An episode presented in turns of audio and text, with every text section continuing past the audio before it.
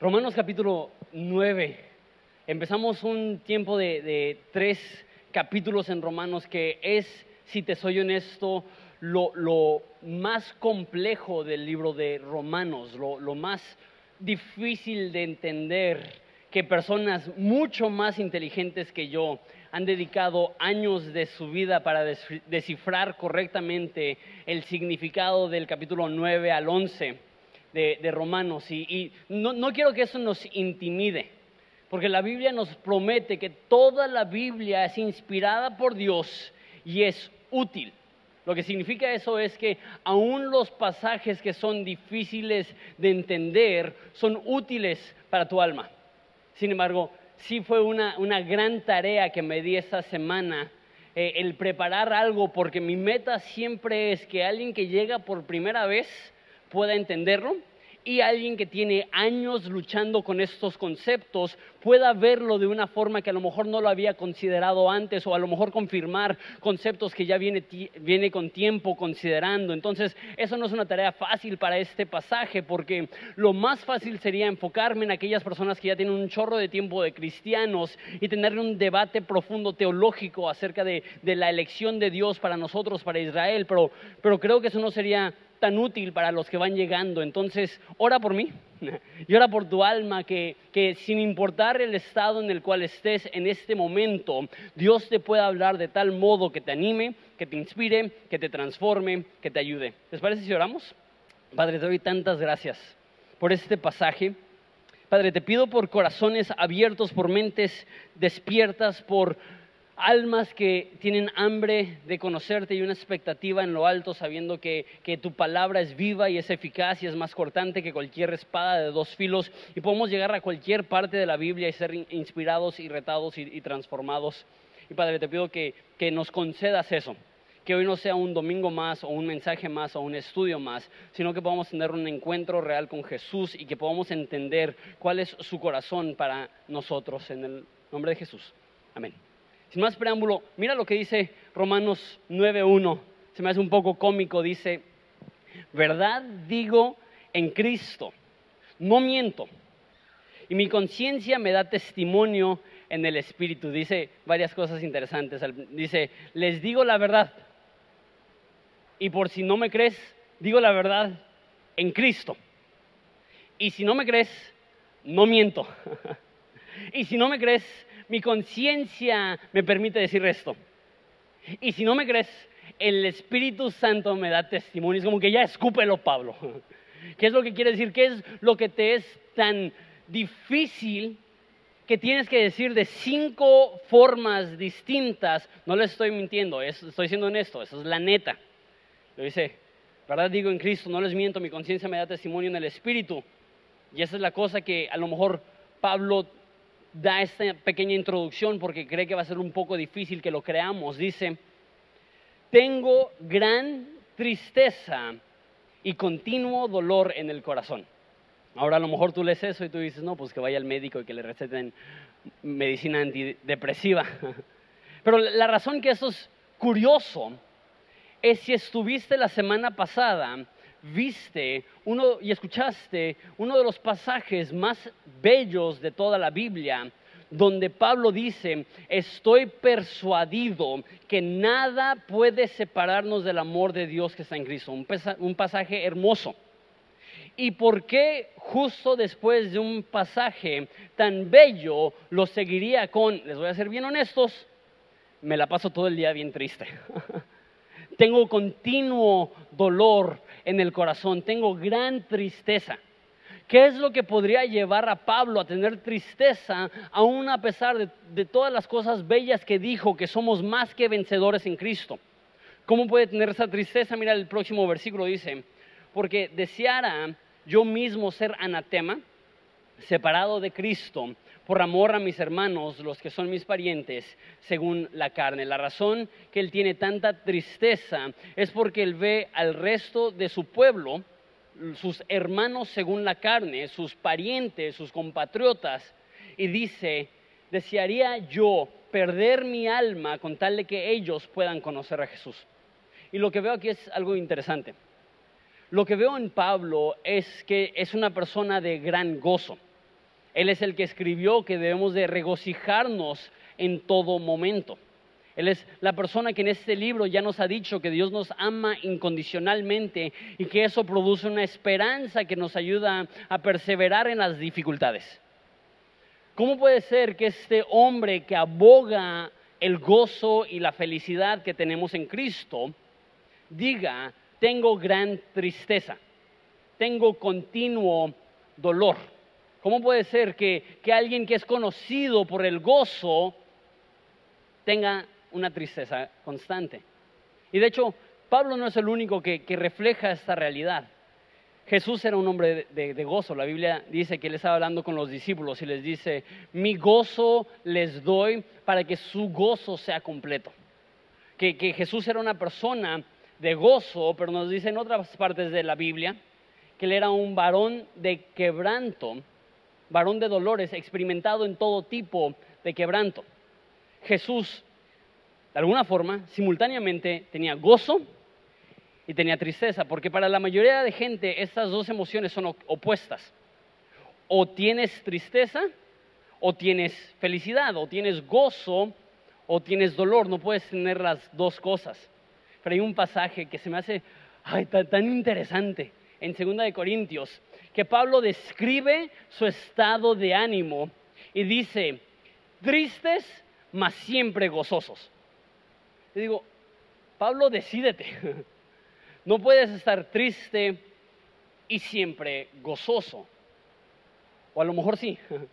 A lo mejor la vida cristiana es esta tensión constante entre la alegría de que tenemos una relación con el Creador del mundo, un acceso al amor incondicional que ha salvado nuestra alma, y esto llena nuestro corazón de alegría. Y al mismo tiempo observamos el mundo que nos rodea y hay un dolor porque entendemos que hay muchas personas que están lejos de esa esperanza. Hay muchas personas que están lejos de Jesús. Hay muchas personas que amamos que no conocen la salvación que tú y yo hemos conocido.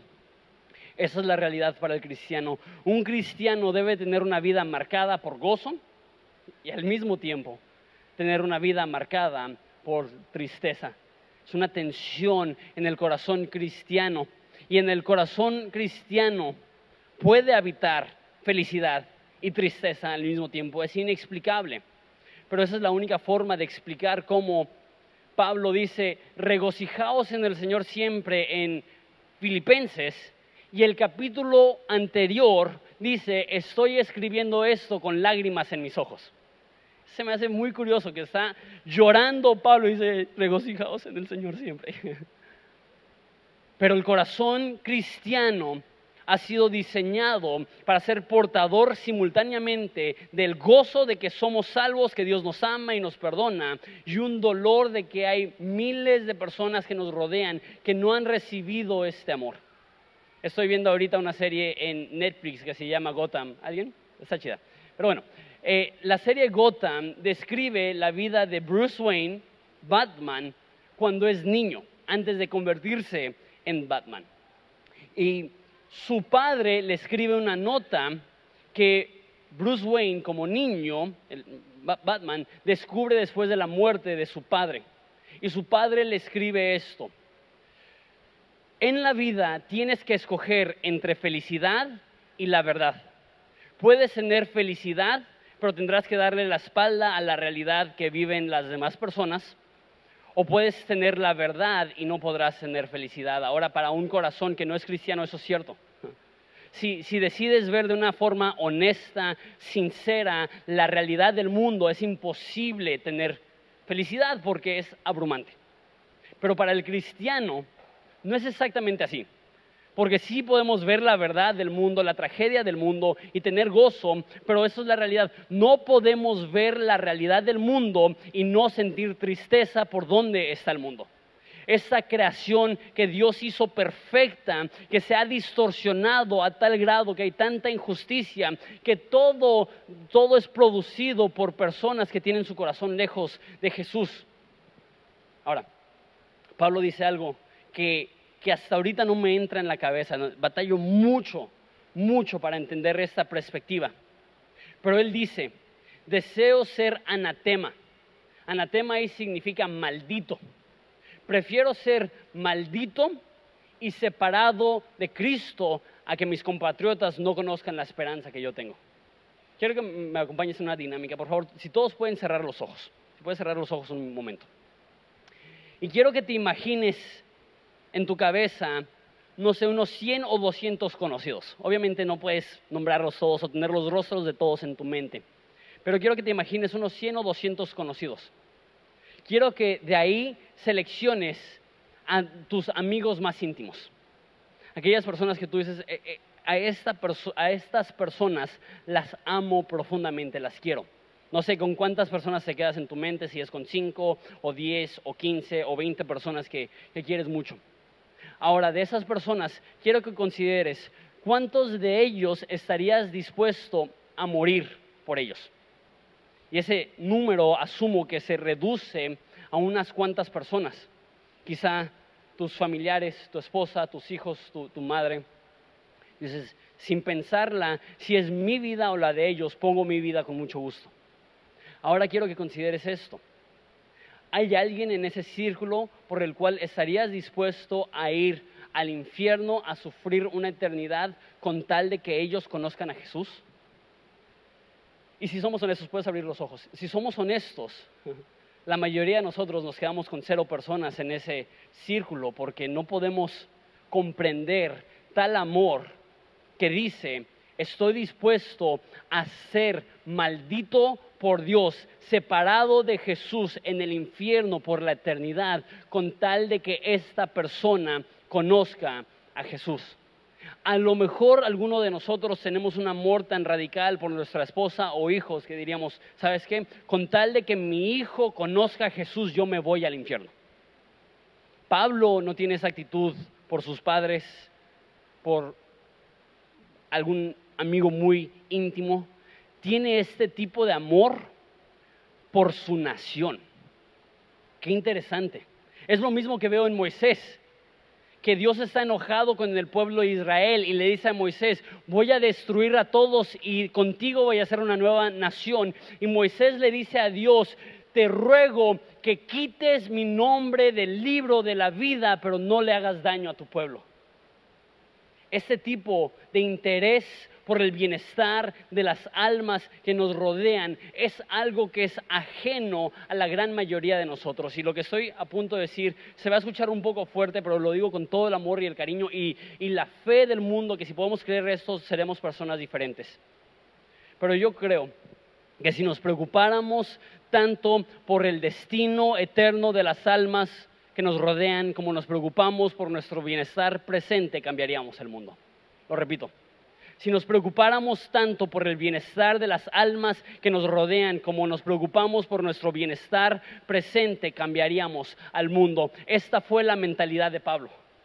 La mentalidad de Pablo, la mentalidad de Pablo es amo tanto a mi gente y a la gente que no conoce a Jesús que estoy dispuesto a ceder cualquier comodidad a ceder cualquier cosa que tengo con tal de que estas personas conozcan a Jesús. En el corazón cristiano debe de haber un deseo tangible, desesperado de que las personas que nos rodean conozcan a Jesús. Y no quiero decir que soy ejemplo de esto porque siento que me falta muchísimo.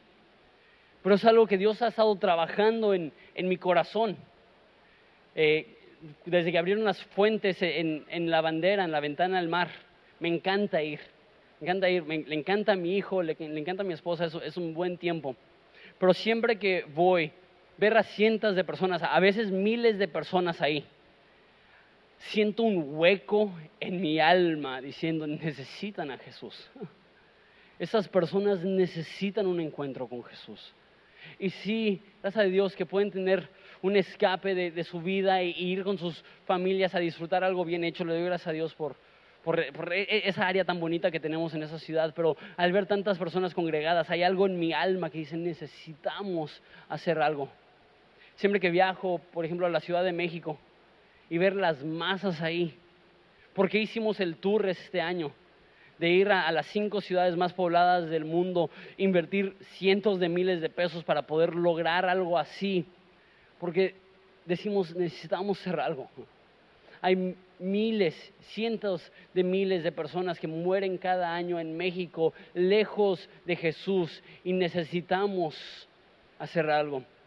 Si nos preocupamos tanto por las almas ajenas que por nuestra circunstancia cambiaríamos el mundo. Y no lo digo como condenación, lo digo como una oportunidad para autoanalizar nuestras vidas y decir, ¿realmente me preocupo por los que están a mi alrededor? realmente digo, Dios, úsame, úsame, heme aquí, envíame a mí donde quieras, yo iré, a quien quieras, yo amaré, a quien quieras, yo abriré las puertas de mi casa. Ser personas que nos preocupamos por el bienestar eterno de las demás personas. Dice que está preocupado por sus hermanos, sus parientes, su pueblo interesante, nos estamos acercando a lo del 15 de septiembre y hay algunas, no muchas, pero hay algunas personas que tienen esta mentalidad. Oye, pero somos cristianos, nosotros no somos ciudadanos de este mundo, ¿por qué celebramos la independencia de, México? Deberíamos de ponernos a evangelizar en las calles o cosas así. La realidad es que debemos de tener un amor especial por nuestros hermanos, por nuestros compatriotas, por nuestros paisanos, por nuestros co-ciudadanos de México. Y no estoy diciendo que no nos preocupamos por otras naciones, pero muchas veces tenemos una mentalidad de escapismo que decimos, quiero preocuparme por los pobres que no conocen a Jesús en China, pero no decimos quiero preocuparme por los que no conocen a Jesús en, en México o específicamente en Ensenada. Él tiene un amor por sus compatriotas y nos dice específicamente por qué le duele tanto que Israel en su gran mayoría ha rechazado a Jesús. Ah, bueno, antes de eso, lo vemos en versículo 4, dice, que son israelitas, de los cuales son la adopción, la gloria, el pacto, la promulgación de la ley, el culto, las promesas, de quienes son los patriarcas, de los cuales según la carne vino Cristo, el cual es Dios sobre todas las cosas, bendito por los siglos. Amén dice Pablo, me frustra que el pueblo que Dios eligió, el pueblo que Dios ama y ha amado desde antes de la fundación del mundo, el pueblo de Israel, al pueblo al cual Dios envió la ley y envió los profetas y envió los patriarcas y envió a Jesús. Jesús fue judío. Dice, esas personas, dice el libro de Juan, a los suyos vino y los suyos no le recibieron. Y tiene un ardor tan grande Pablo en su alma de que aquellos que Dios ama más profundamente son los que rechazan más apasionadamente a, Jesús. Dice, esto, esto me cala, esto me duele. Ellos recibieron la ley. Un punto aparte, dice que vino Jesús, el cual es Dios sobre todas las cosas. Es interesante que hay algunos círculos religiosos que te dirán que Jesús no es Dios que la Biblia no dice que Jesús es Dios. Y ellos tienen su propia agenda que están intentando impulsar. Pero hay versículos como estos que dicen, vino Cristo, el cual es Dios sobre todas las cosas. la Biblia es, muy enfática, Jesús es Dios. Pero bueno, ese es otro tema para otra predicación. El tema aquí es que Pablo está triste, con un dolor continuo, porque Israel ha rechazado a Jesús. Y eso abre un diálogo acerca de, del plan de Dios por el pueblo de Israel, que dura tres capítulos. Y tú dices, ¿realmente necesitamos hablar de Israel por, probablemente nos va a tomar cinco o seis semanas? Nosotros somos mexicanos, no, no israelitas. E, esto no tiene que ver con nosotros, pero la realidad es que mira el título de este libro. Este libro no fue escrito para judíos, fue escrito para romanos personas que no son parte del pueblo de Dios. Y esa es la razón que es importante para cada uno de nosotros entender la relación que Dios tiene con Israel. Porque Israel es un ejemplo de los planes y propósitos de Dios. Si la Biblia llama a Israel el pueblo escogido de Dios y Dios le da la espalda a Israel, ¿qué nos hace pensar que Dios va a ser fiel a las promesas que nos ha hecho a nosotros? Si Dios ha elegido a Israel y deseligió, eligió a Israel ¿Qué impide que Dios nos dé la espada y nos deselija a nosotros? Entender la fidelidad que Dios le ha tenido a Israel por cuatro mil años nos ayudará a entender la fidelidad que Dios tiene para con nosotros. Como digo, son, son, temas un poco complejos, pero si logramos entenderlos, nos ayudan a entender mucho el propósito y el corazón de Dios. Dice en versículo 6. Dice, no que la palabra de Dios haya fallado, porque no todos los que descienden de Israel son israelitas. Deja, explico esto dando una introducción corta a lo que es Israel. Dios desde el principio de la humanidad prometió que iba a venir un Mesías que iba a corregir todas las cosas malas que habían en el mundo. Después de un tiempo, Dios promete específicamente a Abraham, a través de tu descendencia va a venir aquel Mesías que librará al mundo de todos sus malestares. Después le promete a David que a través de su simiente, del rey David, iba a venir un nuevo rey que iba a establecer el dominio de Israel sobre todo el mundo y ese rey se iba a sentar en Jerusalén y, e Israel se convertiría en la capital del mundo reinada por el Mesías. Eso es lo que promete el Antiguo Testamento. Entonces las personas tenían la mentalidad, viene un Mesías y la mentalidad se fue convirtiendo, ese Mesías será un líder político y ese Mesías nos va a liberar de cualquier opresión que tenemos y ese Mesías iniciará un reino que gobernará sobre todo el mundo. Llega Jesús. Y personas dicen, ¿será este el Mesías?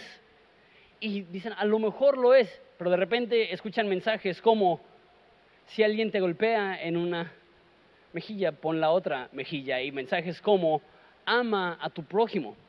Y las personas de Israel piensan, pues a lo mejor no es el rey que esperábamos. Y no llega en un caballo blanco, llega eh, eh, en un burro. Y eso fue como que la gorra que derramó el, el perdón, la, gota que derramó el vaso, no el que derramó el vato, la, gota que derramó el vaso, se dieron cuenta, ese no es el Mesías. Él no viene a ser un rey, él no viene a ser un guerrero, y a la semana de que llega humildemente a Jerusalén, en vez de escuchar aleluya, sálvanos, empieza a escuchar crucifícale. Porque los judíos estaban buscando un revolucionario militar que estableciera el reino de Israel sobre todo el mundo. Y ojo, Jesús no hizo eso. Creemos que lo hará cuando regrese, establecerá un reino perfecto, sin fin, sobre todas las naciones, pero no hizo eso en su primera venida. Entonces, la gran mayoría de los israelitas, de los judíos, hasta el día de hoy, la gran mayoría, un porcentaje altísimo, no creen que Jesús es el Mesías. Y la Biblia es clara. Si odias al Hijo, odias al Padre. Si no recibes al Hijo, estás rechazando al Padre. Entonces hay, hay miles y a lo largo de la historia hay millones de judíos que se han muerto lejos de Jesús y para Pablo eso es bien difícil, bien difícil porque los ama. Y dice, Jesús vino a ellos para salvarlos a ellos. Y sí ama a toda la humanidad, pero Él es judío, Él le hizo la promesa a Israel. Y aclara desde el principio, no es que Dios haya fallado, Dios no le falló a Israel. Más bien Israel rechazó a su Mesías. Y eso lo, lo explica diciendo que no todos los que descienden de Israel son israelitas. Israel significa gobernado por Dios. No todos los que son descendientes de la sangre realmente son parte del pueblo escogido de Dios. Y da dos ejemplos. Espero que, no se pierdan en esto, porque al final en la conclusión van a ver lo, útil que esto va a ser a tu vida. No digas, ay, eso es mucha información. hay dos ejemplos de personas que son parte de la sangre de Abraham, pero no son parte del pueblo escogido de Dios. El primer ejemplo es Ismael. Mira conmigo en versículo 7. Dice, ni por ser descendientes de Abraham son todos hijos, sino que en Isaac te será llamada descendencia. Esto es, no todos, no los hijos según la carne son los hijos de Dios, sino los hijos según la promesa son contados como descendientes. Porque por la palabra de la promesa es esa, porque la palabra de la promesa es esta. Por ese tiempo vendré y Sara tendrá un hijo. Te explico la historia. Dios llega a Abraham y le hace una promesa. De tu simiente, de, tu, de tus hijos, voy a bendecir a todas las naciones. Había un problema, él tenía 90 años, su esposa 80. Hay muchos problemas para tener hijos a, esa edad, más de los que quisiera mencionar en esta predicación y mantenerlo clasificación A. Pero hay muchos problemas para poder tener hijos a esa edad. Entonces, Abraham dice, le voy a ayudar a Dios. Y se mete con una sierva. Y tiene un hijo. Y Dios le habla y le dice, no, no, no, te me estás adelantando. Yo te prometí que a través de Sara ibas a tener un hijo. Entonces, Sara a sus 90 años da a luz a un hijo, que es el hijo de la promesa. Ahora, Ismael, el hijo mayor, aunque era sangre de Abraham, no era parte de la promesa. ¿Por qué? Por la desobediencia de, Abraham, por la falta de fe de Abraham, este hermano mayor no era el de la promesa, el de la promesa era Isaac. Tú dices, ah, ok, entonces depende de qué tan buena es la gente. Si eres obediente, eres parte de la promesa. Si eres desobediente, como Abraham, pues Ismael no fue parte de la, de la herencia de la promesa de ser parte del pueblo escogido de Dios. Da otro ejemplo, que es el ejemplo de Jacobo eh, y Esaú.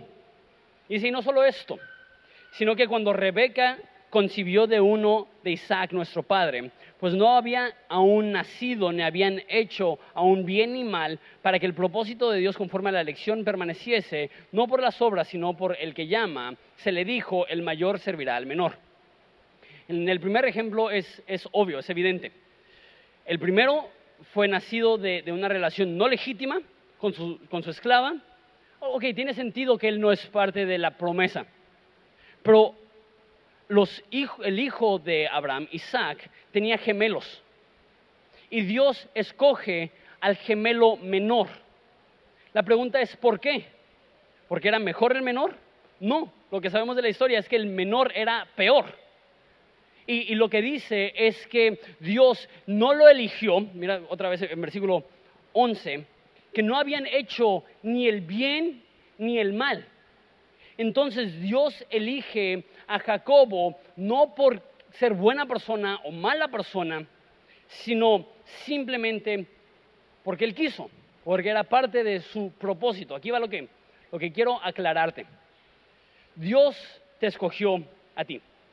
Dios te eligió. Si eres cristiano, la Biblia dice, no es que tú hayas elegido a Dios, sino que Dios te eligió a ti. Y la pregunta entonces es, ¿por qué me eligió Dios?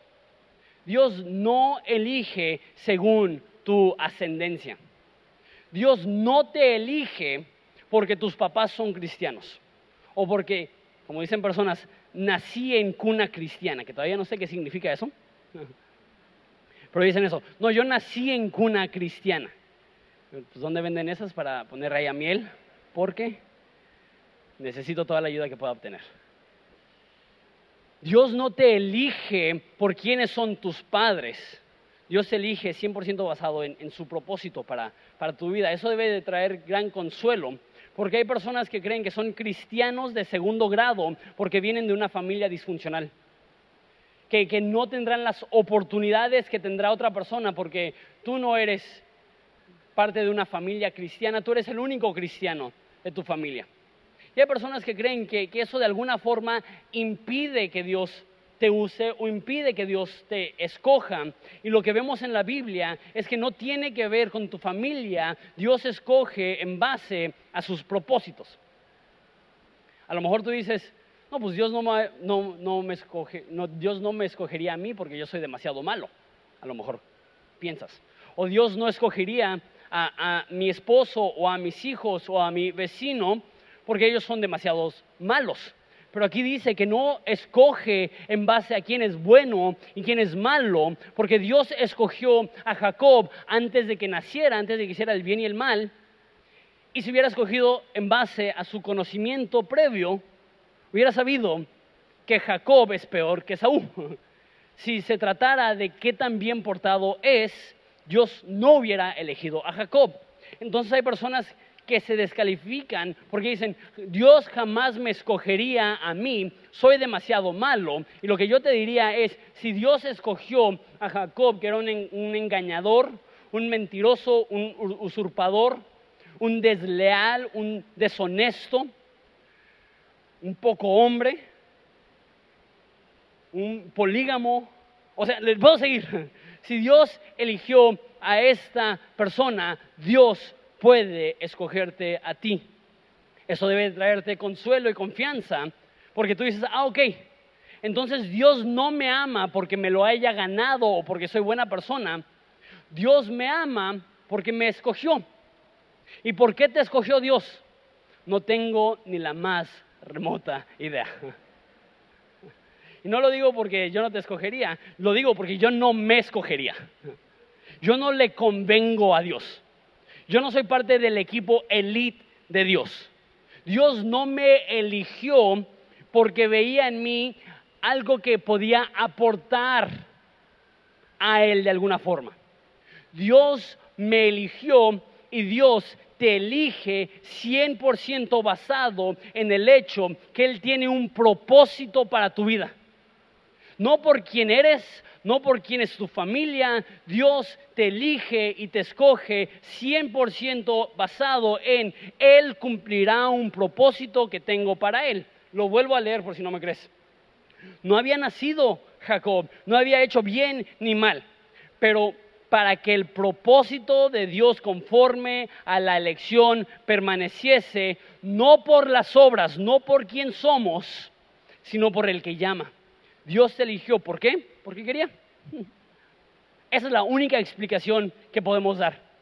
¿Por qué te eligió? ¿Por qué te amó? ¿Por qué te perdonó? ¿Por qué te buscó? Porque quería. Y hay algunas personas que intentan decir, no, pues es que Dios sabía que yo lo iba a escoger y Dios sabía que, no era tan malo y era el menos peor de mis, de mis hermanos y, y, por eso, no, Dios no te eligió porque vio algo en ti, Dios te eligió simplemente porque Él quería. Algunos de ustedes ni están prestando atención a lo que estoy diciendo porque leyeron el próximo versículo y dicen, ¿qué significa eso? El próximo versículo dice esto. Como está escrito, a Jacob amé, mas a Esaú aborrecí. Odie. tú dices, órale, no sabía que eso venía en la Biblia, que alguien me lo explique antes de explicar qué significa que a Esaú aborrecí, me gusta la perspectiva que tenía Spurgeon, un predicador del siglo XX, eh, principios del siglo XX, de ese pasaje. Alguien se le acercó y dijo, Señor Spurgeon, no entiendo cómo la Biblia puede decir a Esaú aborrecí. Su respuesta es, o fue, no entiendo cómo la Biblia puede decir a Jacob amé. Porque Jacob era una persona tan mala. Jacob era una persona tan apartada de, la moralidad que, que la Biblia establece como un estándar. ¿Cómo puede Dios amar a Jacob? Antes de explicar a Esaú aborrecí, hay que ver esto como la afirmación que es. Dios ama a Jacob, Dios ama a Israel. Y después de cuatro mil años de infidelidad de parte de Israel hacia, Dios, Dios sigue amando a su pueblo. Dios no le da la espalda a sus promesas. Y si Dios sigue amando a Israel después de cuatro mil años de rebelión, Dios tendrá paciencia contigo en tu proceso cristiano mientras que te está renovando y haciendo una nueva criatura. Él no se va a dar por vencido contigo ¿Por qué? Porque yo entiendo que Dios tiene la fidelidad para soportar a un pueblo por cuatro mil años tendrá la fidelidad para ser paciente con nosotros cuando caemos, cuando erramos, cuando tropezamos y Él nos acompaña todo el tiempo. ¿Por qué? Porque a Jacob amé. Dios ama aún a las personas que caen, Dios ama aún a las personas que no se portan bien, Dios ama aún a las personas que están intentando y caen y caen y Dios los levanta. Y lo padre de la historia de Jacob es que al final de sus días lucha con Dios, Dios lo transforma, le da una nueva identidad y lo eligió antes de nacer pero no fue hasta el final de su vida que vio la transformación. Y puede ser que Dios te eligió desde antes de que nacieras y apenas ahorita o apenas en el futuro empezarás a ver el propósito de Dios en tu vida. A Jacob amé. Dios ama a su pueblo Israel hasta esta fecha. Y en estas semanas entraremos en otro debate que muchas personas dicen, Dios ya no ama a Israel. Dios ha reemplazado a Israel con la iglesia. Pero lo que vemos aquí e, e, es una afirmación constante. Israel sigue siendo el pueblo escogido de Dios. Que ellos lo rechacen a Él es una cosa, pero Dios no ha dejado de amar a Israel. Ahora sí, hablemos de a Esaú aborrecí. Creo que hay dos errores que cometen las personas al considerar este pasaje. Y el error es el mismo, pero de dos formas distintas. Es verlo con una mente demasiado simplista. El primer error es descartarlo. Es decir, esto aparenta ir en contra de todo lo que me enseña la Biblia, entonces no puede ser cierto y lo invalidas desde el principio. O se equivocó Pablo o eso no es lo que quiere decir. Simplemente dices, no, no, no, no, no le voy a dar peso a este pasaje. La otra forma que erran las personas del lado del simplismo, es que ellos ven este pasaje y dicen, ah, pues mira, Dios odia a las personas.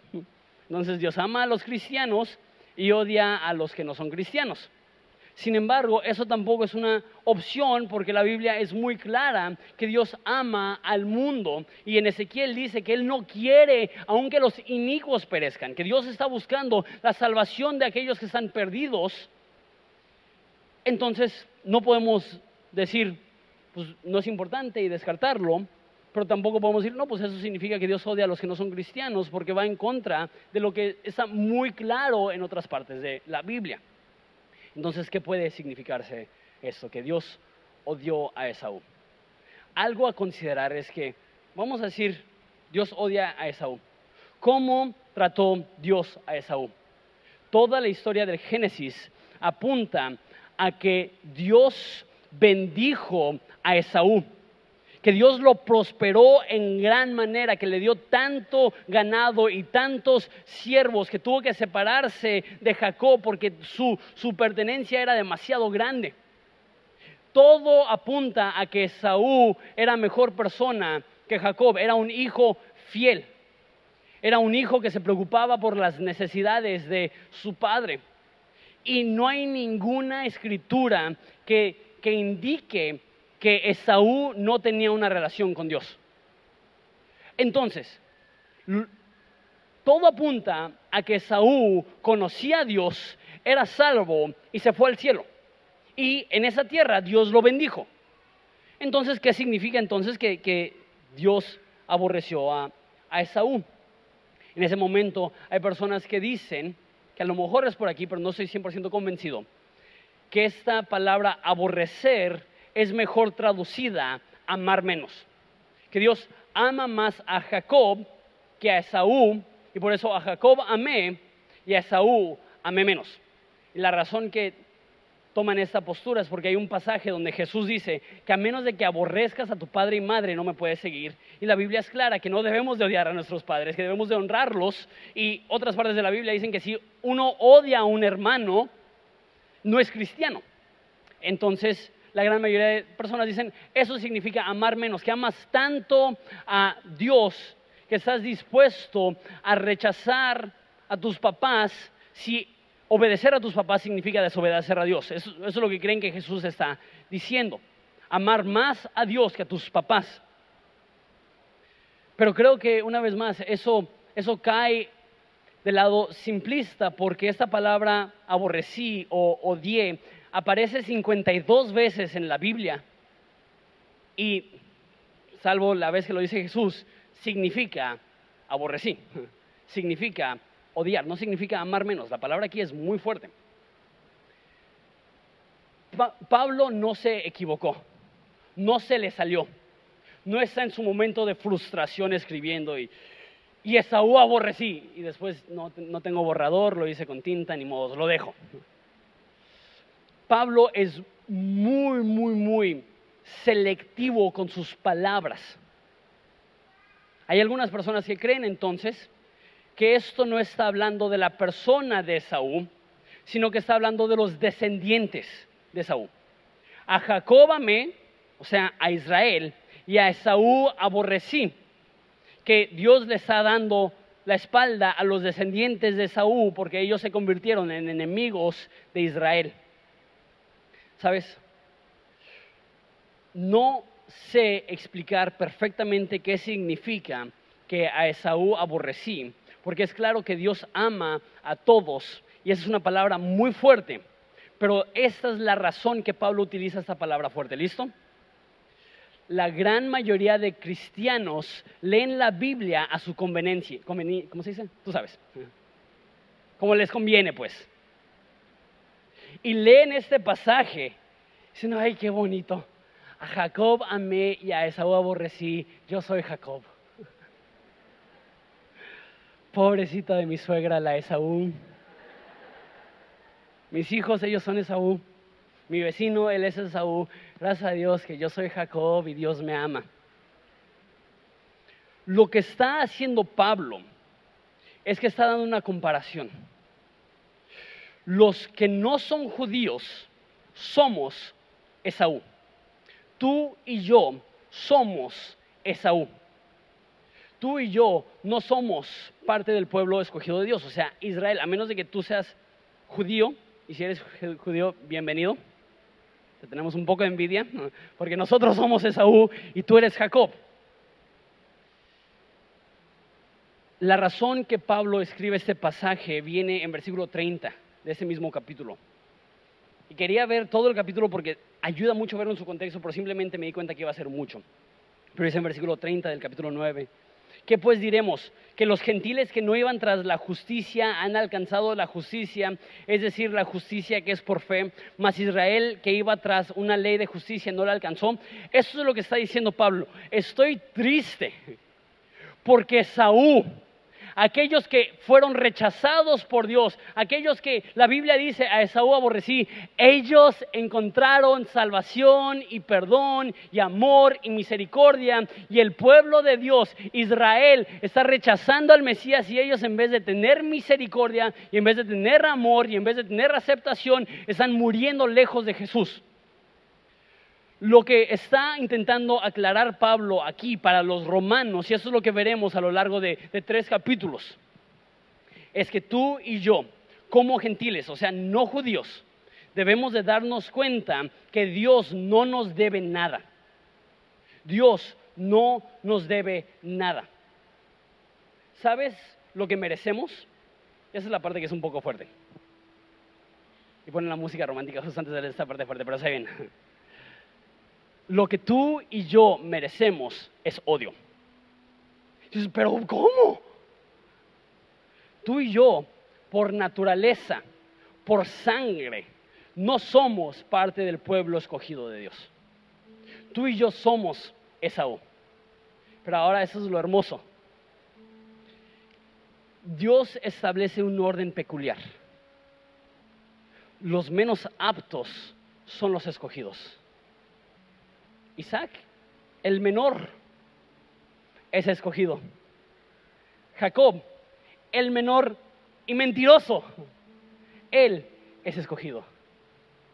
Tú y yo, aunque no somos parte de la elección divina de Dios al pueblo de Israel, Dios decide hacerte parte de una elección personal donde lo que merecemos es la muerte, lo que merecemos es el infierno y lo que merecemos es el odio de Dios, pero lo que recibimos es amor, lo que recibimos es compasión, lo que recibimos es misericordia, porque el corazón agradecido se da cuenta que todo lo que tiene es gracia.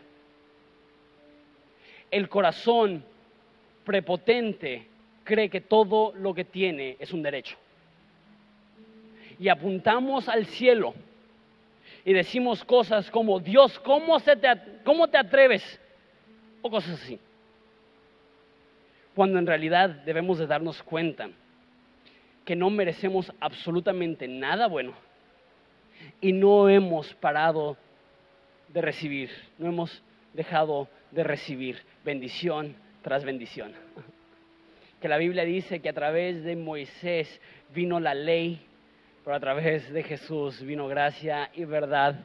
Y de su plenitud recibimos gracia sobre gracia. Dios escogió a Israel y vamos a ver que Dios va a seguir siendo fiel al pueblo de Israel. Dios no tenía ningún compromiso contigo. Dios no tenía ninguna razón por la cual escogerte. No te debía nada, no me debe nada. La Biblia, la conclusión en Romanos 11, en, dos capítulos, ¿quién le ha dado algo a Dios para que Dios sea su deudor? ¿A quién le va a decir Dios, ah, te debo una? Dios no nos elige porque hayamos nacido como parte de su pueblo, porque nadie, bueno, a lo mejor hay algunos judíos aquí, pero todos los demás que somos mexicanos o norteamericanos o lo que sea, no somos parte del pueblo escogido de Dios por naturaleza. Y no es porque seamos buenos, porque Tú y yo la regamos a cada rato. ¿Por qué te escogió Dios? ¿Por qué te perdonó Dios? Es un vil misterio. Pero no tienes que entenderlo para estar agradecido. No tienes que entenderlo para que tú digas, yo era Esaú, pero he sido amado como Jacob. Hablaremos la semana que viene acerca de Faraón, que endureció su corazón nosotros somos como Faraón, pero recibimos el amor de Jacob. Esa es la realidad. Dios no te debe nada y en Jesús Dios te ha dado todo. ¿Te puedes poner de pie, por favor, mientras terminamos?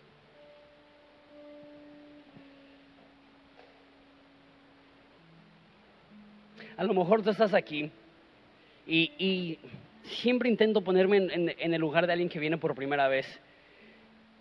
Y entiendo que a lo mejor esa semana estás como que, what the? Esaú, Jacob, Ismael, Isaac, Abraham.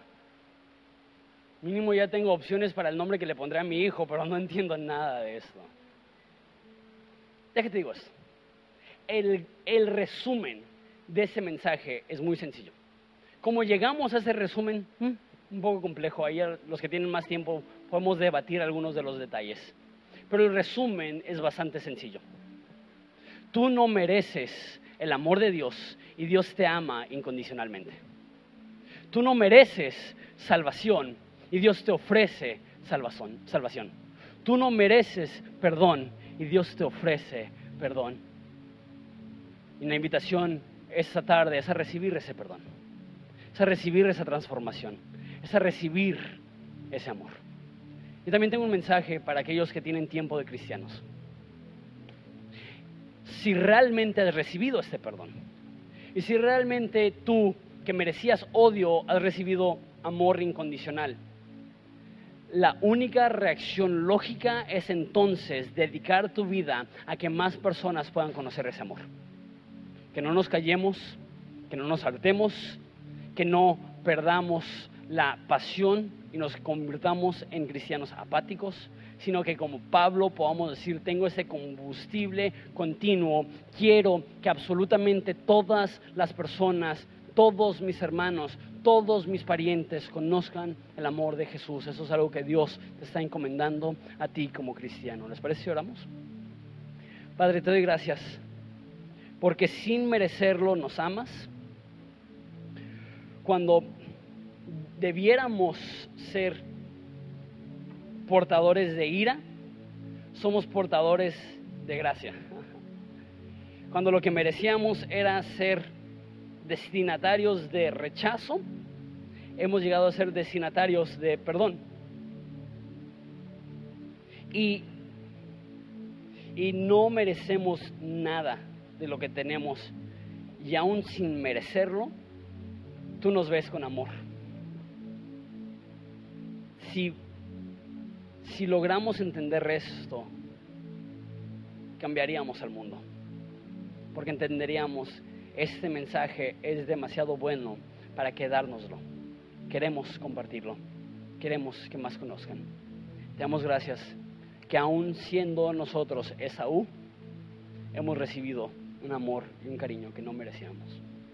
Te amamos, en tu nombre precioso que pedimos esto.